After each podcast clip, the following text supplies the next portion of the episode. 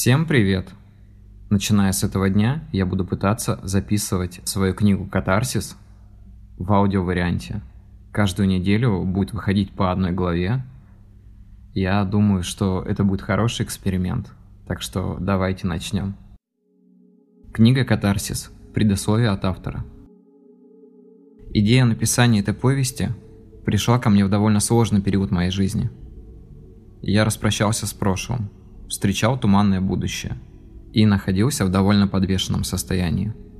Это тот самый момент, когда ты пережил множество ярких и темных эмоций, а затем перешел черту, за которой цветность теряет свои свойства. В итоге мне пришлось осознавать самому, что есть хорошо, а что нет. Наступая на каждую ошибку, словно на холодное лезвие. Это долгий путь через дебри своего существования к призрачным звездам называется катарсис. Рано или поздно в твоей жизни наступает момент, когда ты начинаешь покупать презервативы чаще, спать меньше и забываешь о том, что ты смертен. Ранним осенним утром, провожая до лифта очередную спутницу, целуя ее, а уже через несколько часов, забывая, как она выглядит, понимаешь, что наступает взрослая жизнь. Все на самом деле не так уж и плохо. С этого момента я начну свой рассказ. Очередной дождливый день.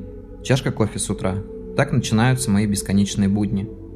Внутренний диалог происходит круглые сутки и закончится только тогда, когда последние клетки моих мозговых нейронов навеки погаснут. Нас тянет к тому, у чего нет будущего, но в то же время мы слепо верим, что обстоятельства, либо что-то свыше, смеются над нами и дадут шанс на простое человеческое счастье, которое мы так слепо ищем всю свою жизнь. Порой даже не понимая этого. Мой разум все время занят мыслями, порой ненужными, но иногда он выдает что-то стоящее. Когда часто ищешь ответы на свои вопросы, то осознаешь, что ответ всегда находится в тебе.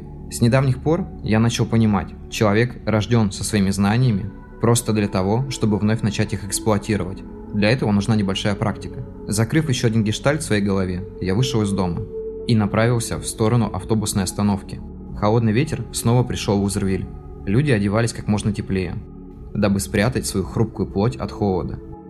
Я шел по знакомым мне переулкам, время от времени закуривал и пытался понять, зачем я все еще тут. Несколько лет назад я покинул пределы родного северного города и переехал поближе к югу. Не скажу, что я не любил свой родной город. Он был для меня чем-то близким, но в то же время я был для него абсолютно чужим. Люди, события, ощущения – все это сплелось в моей памяти. И я хранил это все, в то же время пытаясь спрятать от посторонних глаз. В один момент что-то подтолкнуло меня, и я, набравшись решимости, купил билет и уехал. Как это бывает в фильмах, где главный герой покупает билет, чтобы уехать никуда. Конечно, в моей жизни все происходило не совсем так. В перспективе намечалось свое жилье. Была у меня и женщина, которая вместе со мной покинула пределы родного северного города, но никто не загадывал, как распорядиться нами жизнь в дальнейшем. Новая глава моей истории наступила так быстро, что я даже не успевал вовремя осознавать все происходящее со мной.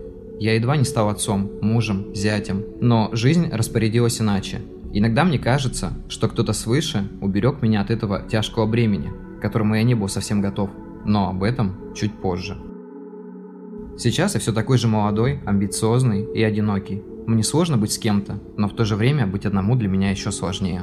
Я всегда искал в людях что-то близкое, но в итоге осознал, что каждый шаг навстречу им является двумя шагами назад. Сложнее всего мне было постигать этот мир. Люди в нем жили так, словно собирались оставаться тут навечно. Они были уверены в завтрашнем дне и строили планы на несколько десятков лет вперед.